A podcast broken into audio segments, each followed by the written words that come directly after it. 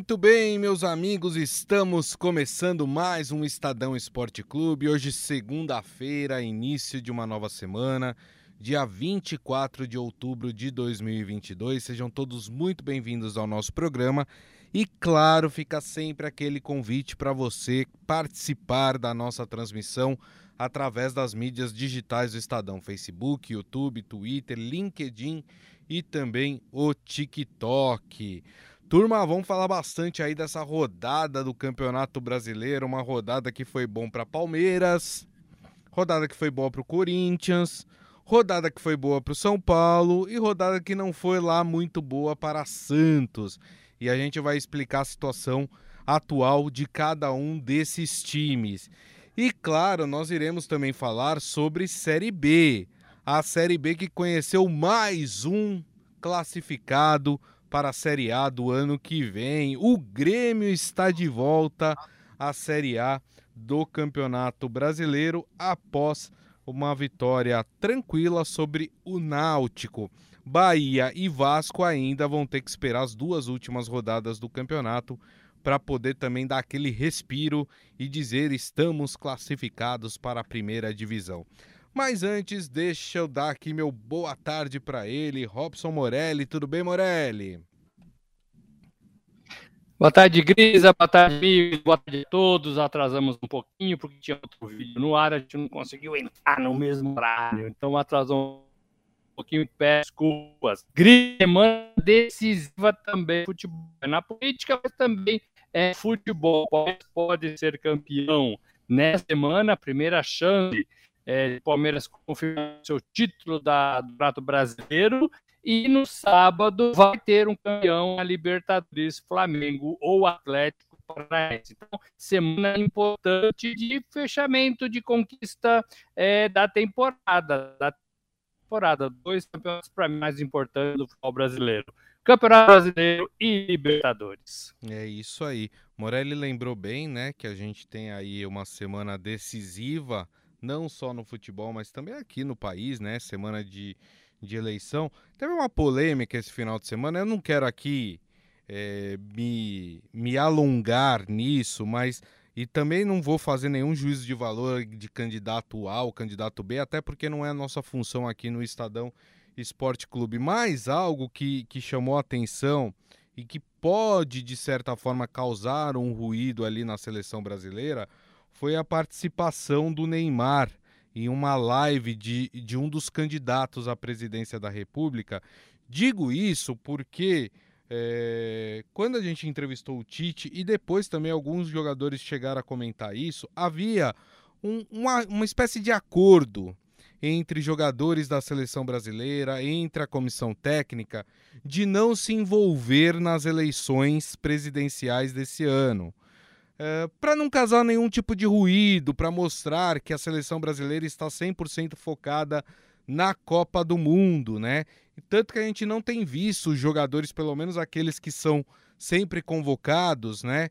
É, pedindo voto ou se posicionando politicamente. E o Neymar meio que quebrou esse acordo que havia ali entre os jogadores. Você acredita que isso pode causar algum ruído, Morelli, é, dentro da seleção brasileira?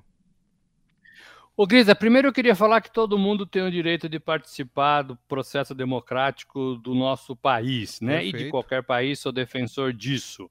É, segundo, o Tite não se posicionou quando falou com a gente, o auxiliar dele, o Sérgio Xavier também. Sérgio Xavier não.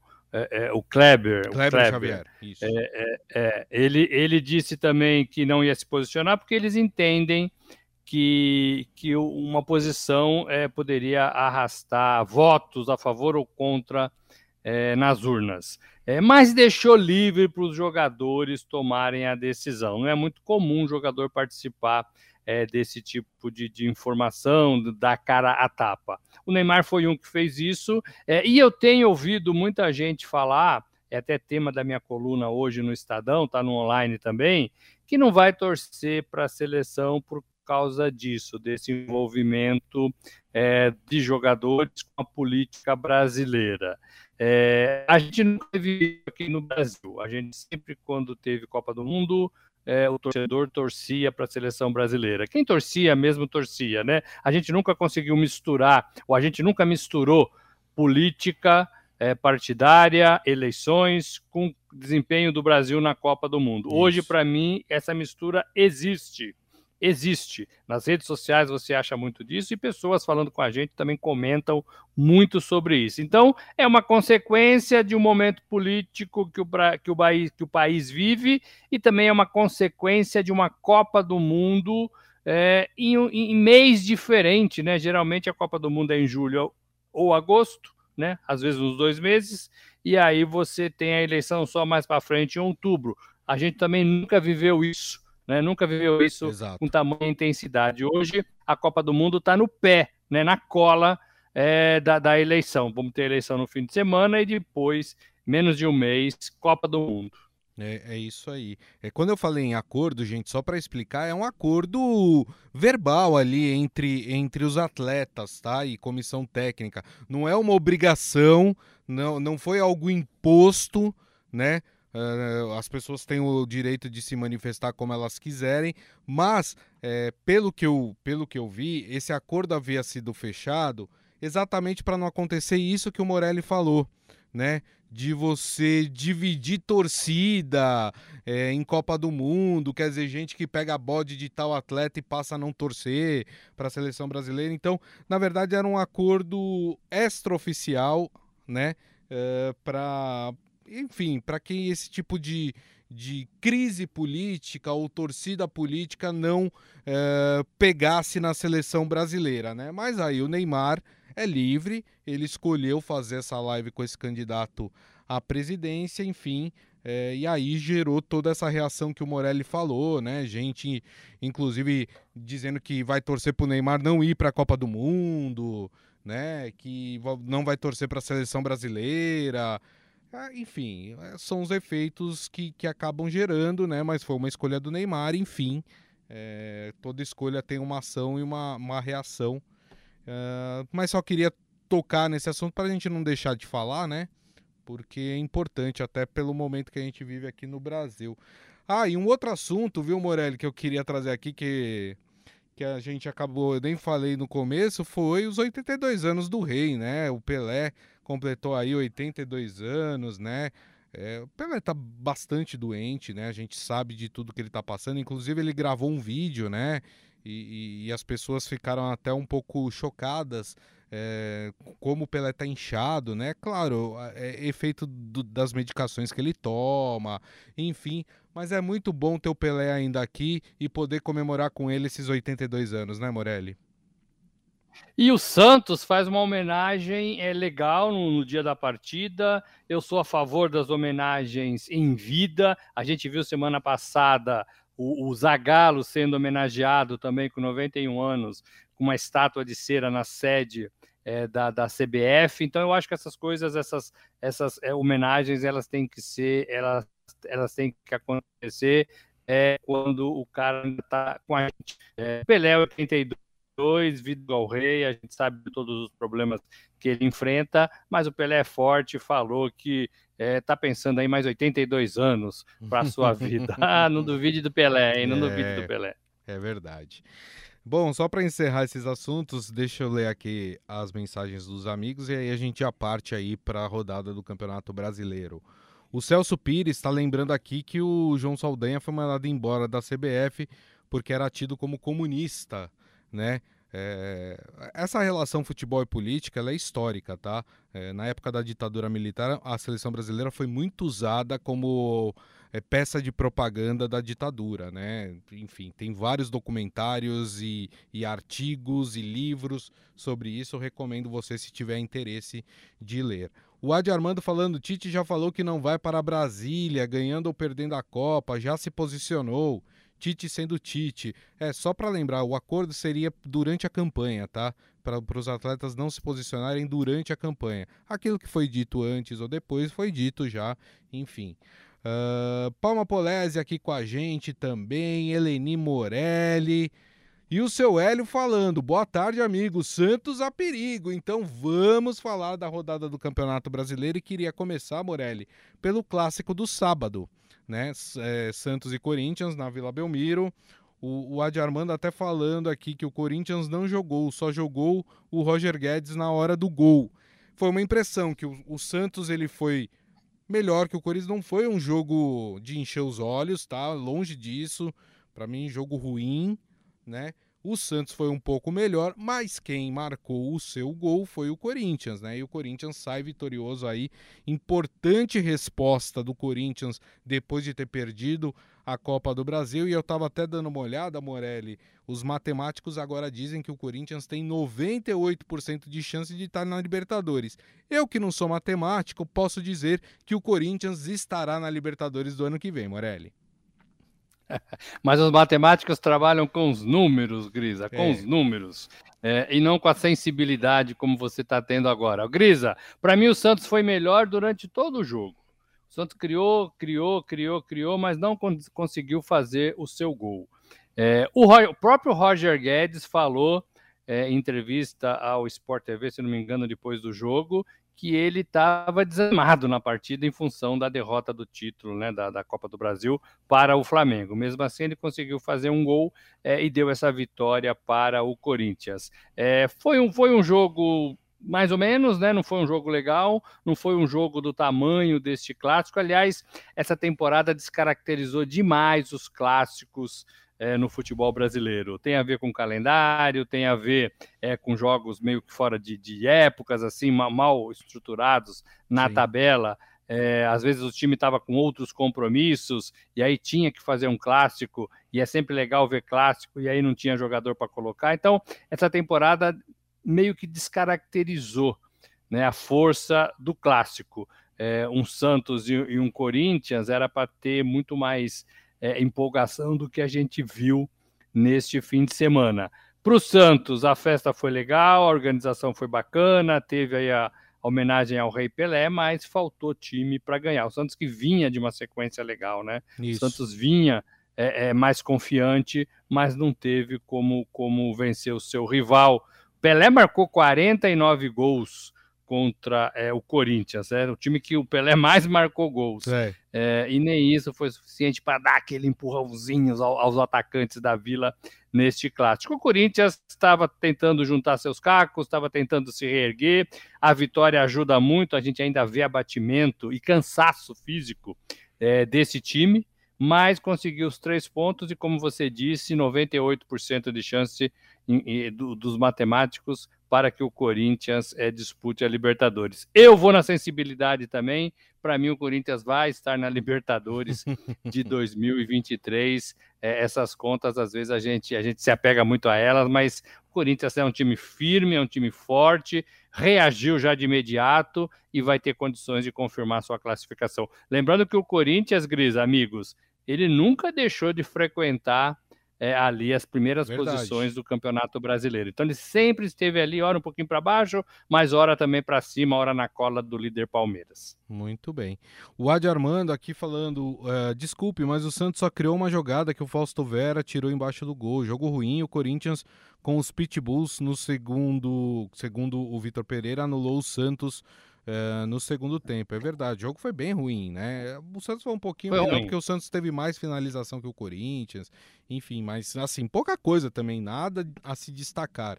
O Celso Pires concorda também, falando que o jogo foi fraco entre, entre o Corinthians e, e, e o Santos. Com o resultado, o Corinthians né, permanece na quarta colocação é, com 57 pontos, né? Tem dois a mais que o Fluminense, que é o quinto, mas tem seis a mais do que o Atlético Paranaense, que é o sexto colocado. Lembrando que hoje, hoje, os cinco primeiros colocados do Campeonato Brasileiro vão para a Libertadores direto. Isso porque tem o Flamengo lá no meio e o Flamengo já conquistou a vaga via é, Copa do Brasil, né? Então o G4 da vaga direta virou um G5, né? E o Corinthians está aí na quarta colocação. Para o Santos, a situação é um pouco mais delicada. O Santos tem 43 pontos, é o 12 colocado do campeonato. O Santos hoje está a 10 pontos é, da zona de rebaixamento. É para o Santista começar a se preocupar, Morelli? Ah, penso que não mais, penso que não mais, penso que a, a briga está lá embaixo, já quase, lá de baixo está quase definida. A gente tem dois times ali é, já sem quase forças para reagir. Estou falando do Juventude, por exemplo, estou falando do Havaí, por exemplo. É, e aí as outras vagas ali estão ficando muito próximas ali, né? Bem apertadinho, né? Bem apertadinho. Não vejo mais o Santos com riscos de ser é, é, é rebaixado. Não vejo. Agora também não vejo o Santos com muita força para chegar mais longe é, do que ele está ali na intermediária da tabela, né? Na parte de baixo da tabela. É, hoje o ali, Santos estaria indo para a Sul-Americana, que eu acho que está de bom tamanho para o que o Santos é hoje, né, Morelli? Eu penso igual, Gris, eu penso igual. É, não deve ir para a Libertadores para passar vergonha. Na Sul-Americana tem mais a cara dos times que participam da competição neste momento, né? Neste momento, Sim. Santos ainda precisa, como a gente diz, correr, comer muito feijão com arroz para ganhar essa, essa possibilidade de disputar bem, né? Disputar bem uma Libertadores. Nem os, os nossos rivais argentinos, é, Boca e River, Boca, aliás, que foi campeão é, lá na, na Argentina, nem eles estão com forças para enfrentar uma Libertadores como enfrentavam. É, então imagina o, o Santos aí com dificuldades no campeonato nacional. Perfeito, é isso aí. Muito bem. Uh, eu ia. Ah, o, o Adi Armando tá lembrando aqui que o Corinthians tem um jogo a menos. É verdade, aquele jogo contra o Goiás, né? É, que, foi, que não aconteceu por causa da justiça, né? É, esse jogo já foi remarcado, enfim, então o Corinthians tem um jogo a menos, ou seja, o Corinthians tem boas chances aí de, de já nas próximas rodadas confirmar aí a sua ida à Libertadores do ano que vem. Vamos falar do Palmeiras, o líder Palmeiras, o Palmeiras que inclusive, né, dependendo da combinação de resultados, o Palmeiras que pode ser campeão já na próxima rodada, hein? O Palmeiras venceu sem qualquer dificuldade o, o Havaí. O Havaí, que é uma das equipes que está na zona do rebaixamento, é, é, o penúltimo colocado do campeonato. Palmeiras fez 3 a 0 no sábado para o Havaí, foi para 71 pontos e se beneficiou do empate do Internacional ontem contra o Curitiba, lá no Couto Pereira. Com isso, o Palmeiras é, volta a ter aí 10 pontos de diferença. Era 8, agora voltou a ser 10 pontos de diferença para o Internacional. Ou seja, né, Morelli, Palmeiras está com as duas mãos e um pé na taça, né? A gente tá falando isso aqui há muito tempo, né, Grisa? Já é assim porque o Palmeiras não é, é, deixa que essa distância diminua. Ela vai para 8, sobe para 10, chegou a 12, vai para 8, vai para 10, chegou a 12. Então, assim, ele, ele, tem administrado isso. E aquela história do piloto da Fórmula 1 que anda lá na frente, né? Ele tá sozinho ali. Se ele cochilar, ele desacelera, o pessoal vem, vem atrás e passa. Palmeiras não tem cochilado, né? O Palmeiras não tem cochilado. Uhum. É, e quanto mais cedo o Palmeiras conseguir esse, esse título, mais cedo tudo acaba lá na, no, na, academia, né? Jogadores entram em férias. Estou falando isso porque eles começaram lá no Mundial, né? Lá em janeiro, lá atrás, é, numa pegada diferente nessa temporada. Então, tá todo mundo, mu, tá todo mundo muito é, arrebentado. É, então, o Palmeiras quer ganhar sim, tem ansiedade sim. O Abel falou que essa ansiedade é da imprensa. O Abel, às vezes, ele é, fala é. demais também, né? É. Não é uma ansiedade da imprensa, é uma ansiedade do futebol brasileiro. Eu já deveria ter entendido isso, né? Isso. É uma ansiedade do torcedor do Palmeiras. Exato. Ou ele acha que o torcedor do Palmeiras lota o estádio para ver Palmeiras e Havaí, porque ele, ele, ele, ele, quer ver o título, ele quer ver a vitória, claro. ele quer que o time né, ganhe logo, consume logo né, consu é, é, é, essa classificação, essa, essa, essa conquista. É, então, assim, não é a imprensa, né, Abel? Não é a imprensa, é o torcedor do São Paulo, né? Você já deveria ter entendido um pouco como funcionam as coisas no futebol brasileiro. Tudo é imprensa, tudo é imprensa. Eu acho que quando as pessoas não têm argumento, elas falam isso. A imprensa, a imprensa, a imprensa. Isso. Ah, não, vamos falar para os nossos jogadores acompanharem a imprensa. Agora, se não acompanhar a imprensa, também não acompanha os gols bonitos que são feitos, a, a, as, as opiniões legais sobre o time, sobre o próprio trabalho dele, né? Então, assim, não é bem por aí, né, Abel? Precisava um pouquinho mais de equilíbrio, né? Um pouquinho mais de equilíbrio. Enfim, Palmeiras aguarda é, é essa partida é, contra o Atlético Paranaense. Se ganhar, Grisa, se ganhar, vai esperar o resultado de Corinthians para ver o que pode ocorrer na somatória ali dos pontos. É, se esses dois rivais não ganharem suas partidas, é, o máximo que eles podem fazer é até empatar em número de pontos com o Palmeiras. Mas como o Palmeiras tem ali no critério de desempate mais vitórias, o Palmeiras é, teria a primeira chance nesse meio de semana de ser campeão brasileiro, porque ganhou é, é, no, no, sábado por 3 a 0 Aliás, uma partida bem fácil para o Palmeiras. É isso aí. Até só lembrando, né, que o Palmeiras joga amanhã já, né? Assim como o Santos. É, porque o Santos enfrenta o Flamengo e o Palmeiras enfrenta o Atlético Paranaense. Como as duas equipes sábado jogam a final da Libertadores, essas partidas foram adiantadas para amanhã. Então amanhã nós temos Santos em campo e temos o Palmeiras também em campo contra o Atlético Paranaense, tanto Santos como Palmeiras jogando fora de casa contra essas duas equipes. Claro, Flamengo e Atlético Paranaense. Eu acredito, não sei se é isso que vai acontecer, é, com um time mais misto, com pra, até para poupar aí alguns atletas já pensando na final é, da Libertadores, né? Então o Palmeiras aí tem uma chance de conquistar a vitória amanhã contra o Atlético Paranaense, né, Morelli? É, não tem a menor dúvida de que esses times, Flamengo e Atlético Paranaense, não vão dar bulufas para o Campeonato Brasileiro. É, e nem vão dividir bolas, e nem vão tentar aí correr risco de, de, correr risco de se machucar, né? É evidente que não, é evidente que não. É, eu acho até que já deve estar né, em Guayaquil para a partida, para sentir o clima da cidade, Sim. se é que tem algum clima é, para essas duas equipes fora do Brasil. É, Grisa, é, eu só acho que é assim, para facilitar a vida de Flamengo e de Atlético, é, e para que o, o, campeonato não tenha asterisco, é, essas, partidas vão ser feitas amanhã, terça-feira mas é muito perto, né? Num galeno horroroso, é muito perto jogar no sábado que jogar na terça também. Exato. Os jogadores é, não tem tempo para descansar, não tem tempo para se recuperar, não tem nem tempo para treinar. Então a gente precisa falar isso. Né? Eu entendo, tem jogo de semana, decisão da Libertadores, você não pode é, prejudicar um campeonato como o Campeonato Brasileiro é, em função da Libertadores ou em função de qualquer outro campeonato. Então, essas coisas poderiam ser pensadas de uma forma mais tranquila. A gente teve, em alguns momentos, semanas aí livres e esses jogos poderiam ter sido rearranjados de forma diferente. Joga, joga terça, muito próximo, muito perto. É, tem toda a razão. Uh, o, o Adi Armando está falando aqui: campeonato de pontos corridos coroa quem tem mérito, sem dúvida, mas fica sem graça quando um time abre uma diferença aí, como o, o Palmeiras abriu, né? Mas ele fala: acho justo, investiu, foi melhor, merece colher os louros aí é, da, da, da campanha que fez, né? O, e ele lembra que o Palmeiras vai ser o único representante brasileiro nas semifinais da Libertadores Feminina, né? É verdade, né?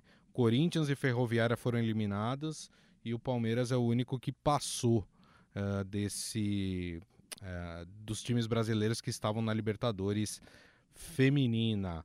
É, vamos falar do São Paulo, né? Vamos falar do São Paulo agora. O São Paulo que jogou contra o Juventude. Olha, foi no sufoco, hein? mas o São Paulo conseguiu vencer 2 a 1 o Juventude fora de casa e o São Paulo assumiu a oitava colocação do Campeonato Brasileiro. Ainda não dá para falar que é um G8 que vai para a Libertadores, porque nós temos é, a final da Libertadores é, no sábado. Hoje, se tanto se Atlético como o Flamengo ganhar, vira G8. Mas, por exemplo, se o Atlético sai aí das, da, da sexta posição, é, vai para uma oitava posição, por exemplo, já não tem mais G8, né? Então hoje o São Paulo estaria na pré-Libertadores, porque hoje nós teríamos sim um G8. E aí, Morelli, dá para sustentar? Você acredita que o São Paulo consegue aí beliscar uma vaguinha na, na Libertadores? Grisa, é a única, é o único objetivo do São Paulo ainda nessa temporada. Para mim dá sim, eu acredito nesse São Paulo. Eu acho que o São Paulo teve altos e baixos durante toda a temporada, mas eu nunca deixei de acreditar num time que possa dar resultados. O problema do São Paulo é que ele decide ali na última curva, né, Grisa? É, poderia ter tido uma vida mais, mais fácil se tivesse empatado menos jogos, por exemplo. A gente sabe que o São Paulo, e por erros de jogadores, por, por erro, erros da ação do Rogério, por erros de ele encher no time no intervalo, ainda tem muitos erros, né? Esse São Paulo. É, e o São Paulo não conta com nenhum critério de desempate, porque ele tem muitos empates, né?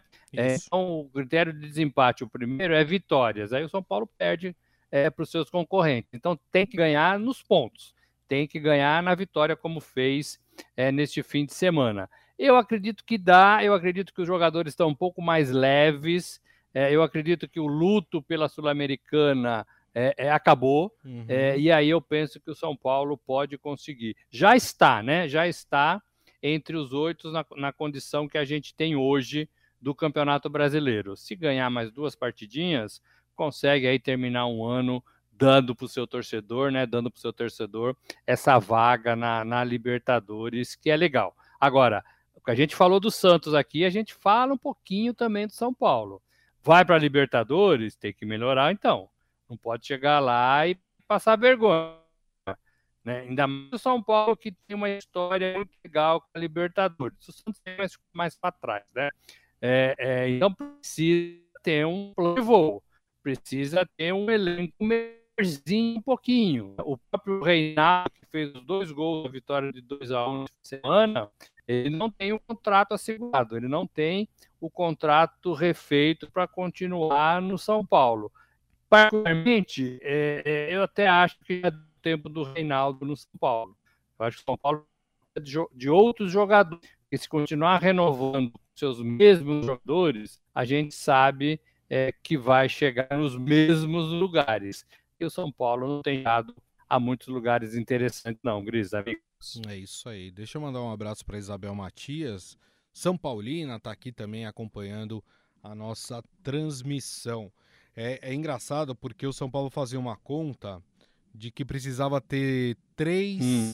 vitórias é, em um é, nessa sequência aí com times que estão lá na parte de baixo é, da tabela, né? O São Paulo é, então planejava três vitórias. O São Paulo tem mais um jogo contra o Atlético Goianiense.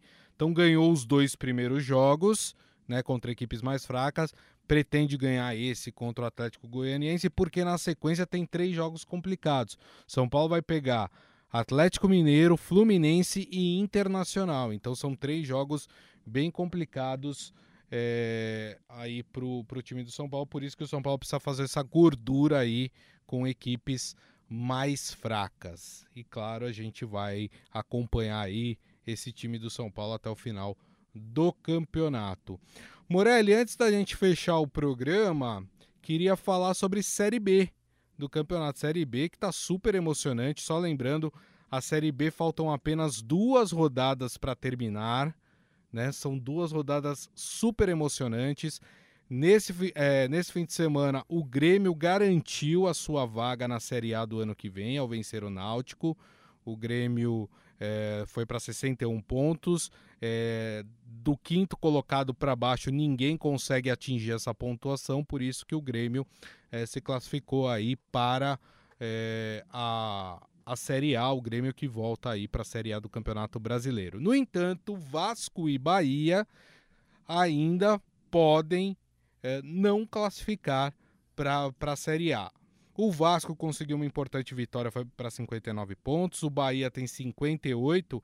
E aí você tem três times que podem é, tomar, roubar uma dessas vagas. O Ituano com 54, o Londrina com 53 e o Sport com 53. Claro, o Vasco é, dá um importante salto com essa vitória, né? 59 pontos para conseguir aí a sua classificação. O Vasco, se eu não me engano, ele precisa de um empate nessas duas partidas que tem para fazer para conseguir a classificação uh, para a próxima fase aí, para a próxima fase não, para a Série A do Campeonato Brasileiro. Já o Bahia precisa de uma vitória nesses dois jogos para conquistar aí a sua vaga para a Série A do ano que vem. Olha, duas rodadas aí emocionantes, hein, Morelli? É sim, como tem sido nas últimas jornadas da Série B. E por que que isso acontece? Porque tem time bom, que, que tem qualidade para estar na Série A, caindo para a Série B. Então a gente viu isso, a gente tem visto isso de um tempo para cá, é, e todos eles com condições de brigar por essa, por essa volta. O Cruzeiro é o maior exemplo de todos, ficou três anos enterrado na Série B é, nessa temporada foi o primeiro a ganhar, subir, a voltar para a primeira divisão. O, o, Grêmio conseguiu essa façanha é, também neste fim de semana, ganhou de 3 a 0 do Náutico, é, lá nos aflitos, né, 17 anos depois da Batalha dos Aflitos, o Grêmio vai lá e consegue lá a sua volta para a primeira divisão, ficou só uma temporada. O Renato falou muito após o título, ele que foi re, reconvocado né, para dirigir o Grêmio e disse que cumpriu a sua promessa, estou com o Grêmio de novo na Série A, mas ele não sabe do seu futuro. Agora, ele, ele, ele detonou a diretoria de futebol do Grêmio quando estava fora, manda os caras de amador. Né? Então, é, é, se, se, esses caras estiverem no comando, eles é, é, é entrarem no comando de volta algum dia, o Renato está não vai estar no Grêmio. Eu acredito que ele fique, acredito que ele que vai permanecer é, no Grêmio para 2023. É mais um gigante que volta é, para a primeira divisão. Grisa, eu acho que Vasco e Bahia também estão no caminho, não perdem mais essa, essa possibilidade de chegar. Eu acho que eles fizeram por merecer, passaram por dificuldade, por causa desse equilíbrio que eu falei para vocês, mas para mim é, eles têm as duas classificações é, encaminhadas, encaminhadas. É, e eu não vejo força, é, é, força né, nos rivais para tirar essa, essa vaga tanto de Vasco quanto de Bahia. Então a gente teria Cruzeiro, Grêmio, é, Vasco e Bahia de volta para a Série B, deve confirmar neste fim de semana. Mas olha, olha só que interessante, né? Como são as coisas. Na próxima rodada, que é no meio de semana agora, o Vasco vai pegar o Sampaio Correia é, em São Januário. O Sampaio Correia tem 52 pontos. Matematicamente, ele teria é, chances de, de subir, de, de ir para a Série A do Campeonato Brasileiro. Vamos supor que o Vasco perca essa partida para o Sampaio Correia. Vamos supor. E o Ituano vence o, o Londrina. Tá? Uh, a última rodada nós teríamos em Itu, Vasco e Ituano. Já pensou se os deuses do futebol resolvem é, fazer isso com Vasco e Ituano, chegar na última rodada, os times praticamente disputando uma final, né? Para ver aí quem consegue a sua classificação para a Série A do Campeonato Brasileiro. Eu tô com Morelli, eu acho que Bahia e Vasco vão acabar classificando, né? Mas que seria muito legal a gente chegar numa última rodada de Série B com, as du com duas equipes podendo subir se enfrentando. Isso seria, hein, Morelli? O coração não aguenta, né, Grisa? Coração de Vascaínos, de torcedores do, do, do Ituano, é, de, é, é, é do, do, pessoal do Bahia. Olha, é complicado. Sabe por quê? Porque é um trabalho, né? Um trabalho de uma sim, temporada. Sim. Imagina você não dando certo, você tendo que recomeçar lá em 2023, primeira rodada da Série B do Campeonato Brasileiro, segunda rodada, até chegar na 30 rodada, começar tudo, é um trabalho danado. E vai ter time que vai bater na trave, vai ficar na Série B, ter que fazer isso de novo. O que eu falo, o que eu falo para o São Paulo, eu falo para o Santos em relação a Libertadores, eu falo para o Vasco e para o Bahia em relação à primeira divisão. Não adianta subir, comemorar, festejar, ir para as ruas e chegar no ano que vem, ter um time ruim, um técnico ruim, é, diretoria que troca de técnico a toda, a toda derrota é, e, e voltar de novo para a Série B. Então tem que pensar muito nessa reestruturação para disputar a primeira divisão novamente. Até voltar é o pior cenário né, torcedor desses dois clubes. Muito bem. Turma, e assim nós encerramos o Estadão Esporte Clube de hoje, agradecendo mais uma vez aqui a presença de Robson Morelli. Obrigado, viu, Morelli? Gente, começamos ali meio morno, mas chegamos a ficar aqui de bacana esse número de seguido. Vamos subir, vamos subir, vamos subir. O programa é legal com vocês. Semana ser bem, bem legal. É isso aí. E claro, agradeço a todos vocês, lembrando que daqui a pouco tem o nosso podcast, que vocês podem ouvir no tocador de podcast da sua preferência. E amanhã, uma da tarde, estaremos de volta com a nossa live nas mídias digitais do Estadão: Facebook, YouTube, Twitter, LinkedIn e também o TikTok. Combinado? Gente, uma ótima segunda-feira para todos, uma excelente semana. É uma semana difícil, semana de reta final de campanha eleitoral aí, né? Domingo tem votação, a gente vai falar. É... A gente vai falar de eleição, não, porque aqui é um programa de esporte, né? Mas a gente vai, claro, falar como é que fica a rodada do Campeonato Brasileiro, porque a, a eleição, como acontece no domingo, a gente não tem jogos no domingo, né?